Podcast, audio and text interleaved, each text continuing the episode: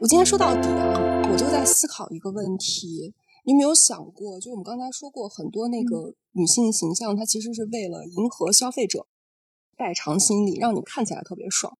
你有想过你期待什么样的女性形象吗？我昨天在想这个，我好像没有想明白。嗯，我自己觉得我的那个心里的那种女性形象是一直在变化的。小的时候，我是也是受到了就是动画片的一些影响。我心里的那个女性形象也是一个公主的形象，这让我想到了什么呢？想到了我我就是以前有跟你聊过，就自己内心里面还有另外的一个小世界的那种感觉。我会把另外的就我看过的影片，我可能觉得这个角色很好，我就把把它吸收进来，画成了我那个小世界里的某一个人物，就是这种感觉。然后我会我可能会把自己就就是就是最开始的那个玛丽苏形象吧，我觉得。哎，我换句话在我看到那一下，你刚才因为提到了你自己也受到了那个动画当中的影响嘛？因为我们回到这个书上的话，书里面有一句话，他说媒体是洗脑装置，孩子们一直都在接受洗脑，并在那种文化中成长。这其实就是可以归结成你前面那段表现是吧？就你你被那种所谓的这个公主形象去洗脑，你也有这样一段时间。你自己觉得这个，就所谓的意识觉醒吧，就认识到这一点是在什么时候？我觉得就是跟着我的那个小世界不同的在变化。在我那个小世界里面，最开始的是最开始的那个形象应该是白雪公主，因为在一直到我后期，是到我上大学的时候的那个小世界的女主人公，她的名字还叫白雪，所以你就能想象。第一开始那个形象对于我当时的那个影响力是非常大的，就是那本书，就是那个《玛丽苏日记》，就是那叫什么《你好旧时光》那本书里面，我觉得那个作者他真的很理解，就是女孩子小的时候会去想的那些东西。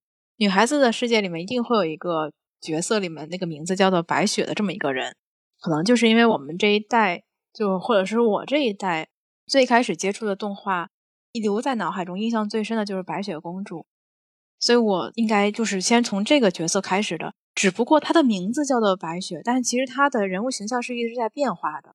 我印象中的时候，她最开始是一个公主的形象，然后后来慢慢的变成了一个有点像一个战士的一个形象，应该是受到了之后看到的一些这个动画片的影响，包括是一个警察女警察的形象，大概是那个时候看了那个。警视厅相关的那个动漫了，就是他这个形象是一直在变化，一直在变化的，一直到最后，在我大学之前、高中的时候，他形成了一个跟我自己本身的年龄还有状态完全一致的一个形象。我就在想一件事儿，我就觉得我们长久一段时间的话，有一些人，就是有一些大人，有一些上了年纪的人，他忽略了动画对孩子影响的这个程度。对对对，所以你看他现在，现在就是所有人都觉得这是给小孩看的，无所谓。是，他们没有一定不能这么想，对，一定不要这样想。我第一个，我因为你看我那种印象特别深的是，就是你看日本，其实他已经在做一些所谓的分级的这样的一些处理了，但其实我觉得他还是没有能够规避掉这一点。我印象当中特别深的话，就是好像我记得那时候我上。呀，反正上初中还是高中，我们那个小电视台那会儿发生过一件事儿，就大概可能放了一周左右的那个蜡笔小新，嗯，你懂吗？因为因为当时那些那些所谓电视台的那种大叔吧，那些大人他们可能就觉得这只是一部动画片儿，因为主人公是一个五岁的小男孩儿，就觉得可能是一个动画片儿。这个动画片儿大概可能放了不到一周就被家长投诉。然后就消失了，就那是当时在我们那个小地方，就我印象挺深的一个新闻啊。因为我其实是特别喜欢这个动漫，然后我这几年就是在想的这种事情的话，我真是觉得，因为我们很多情况下可能采取的措施就是直接禁播，但其实，我我能理解这个采取禁播啊，因为可能有一些它这个，因为动画它其实就是。作者的一个，他在传递的是作者的一个价值观。如果这个作者本身他就有问题的话，那他作品当中一定有问题。就很多情况下，可能是孩子他看不到的。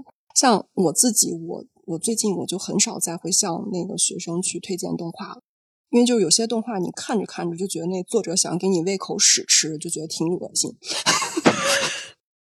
就觉得这这人原来是这样的一个人，就这种，所以我现在不干这种事儿了。我就觉得，要万一他还没有完结，你在看的过程当中发现，哎，这怎么是有点那个，有点歪了呢？你再想改，可能就很难改。所以我现在都不干这种事儿。我们长久，如果你不重视这个动画的话，你其实通过禁播很难达到特别好的一种效果，因为第一禁播，你可能没有办法完全把它禁掉，要分辨。适不适合某个年龄段的孩子去看？第二的话，就是要有人对他进行一定的引导。那这个引导最好的人肯定就是父母。所以，如果父母本身对他没有一个特别好的认识的话，你是没有办法选到合适的动画给孩子看的。但孩子他肯定从小对这个就感兴趣。对，我这么我这么表示对，就是完全是因为我朋友那个。给我那个输入那个 Francis 的这个这个观点实在是让我无法接受。哎呀，那个父亲那方，我想知道母亲那方怎么看，因为父亲那方的那个想法就多多少少也有点类似，因为母亲其实也是赞成这种观点的，所以会给孩子买这种这个小公主公主裙啊，然后也表示就是也会说，我我我比较反感的就是他们会用这种性别来规定，比方说奥特曼是男孩子才会喜欢的。是这种话，这样我觉得有一点呃，我会不开，不是不是说不开心吧，就是觉得为什么要从这么小的时候就要给孩子这种输入的观点？呃，你可以说这个呃，女孩子要文气一点什么的，这个我多多少少还能接受吧。但是你跟我说奥特曼是男孩子。我自己还特别受不了的一点的话，我是觉得你那位你那对朋友，他无心当中已经在受日本的这个卡哇伊，就这个可爱的这个文化的影响的。但卡哇伊这个词啊，就可爱这个词，嗯，大家可以看看《艳女》那本书，可以看看《艳女》那本书，它讲的比较的深刻。我在看那本书的时候，看到上野老师他在说这个词儿。我就想起来，我那时候留学的时候，因为我那时候留学会认识很多那种呃爷爷奶奶那种辈儿的人物嘛，他们可能相对就更加保守一些。我记得他们那时候就说了那样的一句话，他们说这个卡哇伊的，就是这种可爱的女孩，比那个 kitty 的女孩话会更受欢迎。意思是，然后当时因为站在我的这个角度上面来说的话，我们文化当中就是你不漂亮，可能它次之的一个。表扬的方式是说你可爱，就某某种意义上，这个汉语中说某个人可爱，可能就暗含着他的外表好像没有那么容易被凸显。当我把这两个词儿带入可爱和漂亮的时候，我就心想，我肯定希望别人说我 pretty，你肯定希望别人夸我美啊。然后，然后他就解释他的意思，说这个可爱的这种形象的话，就一定是笑眯眯。那那个 Kitty 就漂亮那个形象，是我们所谓的这种冰美人儿。就你可以看一下，呃，我写过一篇文章啊。如果大家学日语的话，可以来 follow 一下。无形中打的一个广告，打个广告。对，然后那个艳女那本书就特别提到了，就是大家其实其实就是一个幼态的这种孩童的这样的一种形象，就是被保护的。所以他这本书里面也提到过一句嘛，为什么非得只要是女性形象，她就要被保护？对对，等于保护某种意义上，在我来看，就是被禁锢在某个这个男权社会圈里面。我今天正好在看那个一部，就是咱国内的这个电视剧，然后看到的这个是女女孩子要结婚了，然后她的身边就是对她非常好的那些呃长辈们就会跟这个新郎说。你以后要好好的对待这个新娘哈，你要保护好她。如果她以后要是受到委屈了，我要是知道的话，我饶不了你。然后我就会也是看书看有点看这个有点多，会会下意识去想，为什么会有这样的一个新婚祝福？他常现现在应该也是这样的吧？而且我觉得我不，我们不得不承认，我们也是受了，我不知道你怎么样，反正我肯定也是受了这个的影响。因为长久时间，我也觉得它是非常合理的一件事。对，只不过我现在会多一个想法，就是在别人说这句话的时候，我会下意识想：为什么？为什么？就是为什么？为什么我要让他来保护我？然后可能这个回复就是因为你是女孩子嘛，保护女孩子是这个男男男孩子必应的义务。嗯，然后下一个就是为什么？我就我是觉得这个长久其实 是因为他更有力气吗？我记得我那会儿刚工作的时候，跟学生年龄差距比较小，所以他们在那个朋友圈啊或者什么留言的时候，也会相对的就随意一些。嗯，我印象特别深，我那时候好像有一段时间就生病了，因为我我有一段时间我是在朋友圈里面有就及时更新的那种人，就什么情况可能就生病了，然后我就随便写了几句啊，就那种。类似于这种挺挺矫矫情的文字吧，就比如说什么生病了呀，就是呃昏睡了一天，类似于这种话啊。就我有一个学生的话，他给我留一个言，他说：“老师，您应该找一个人照顾您了。”然后这个这这句话就成功的引起了我的不爽，但鉴于我这个身份也不能说，我就给他留了一句：“好的，我去找个护工。”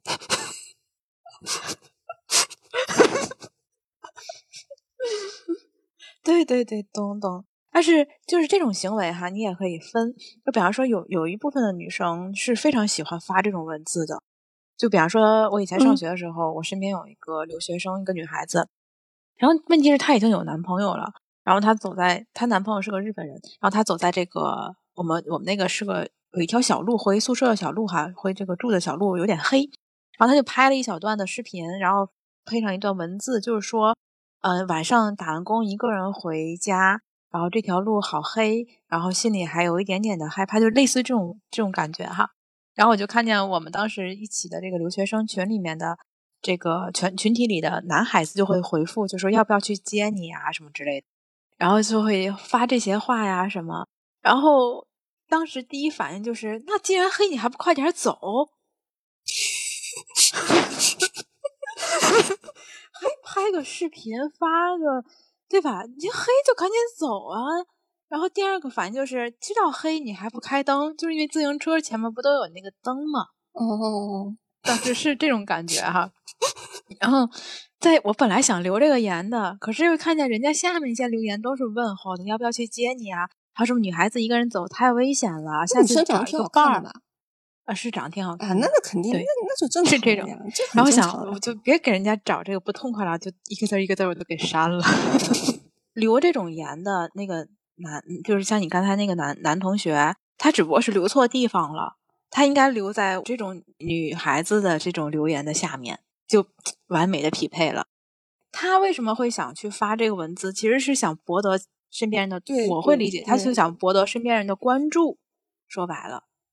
哦，但是但是但是我当时说的那一块儿的话，我觉得就是我那个学生的话，他其实是出于关心的角度，你知道吗？就是是有段有一段时间啊，我发现这个学生他特别关注老师的一个婚恋状况。我后来我就会公开的在课上就是说一些自己的这样的一种观点，那稍微好一点。但随着可能。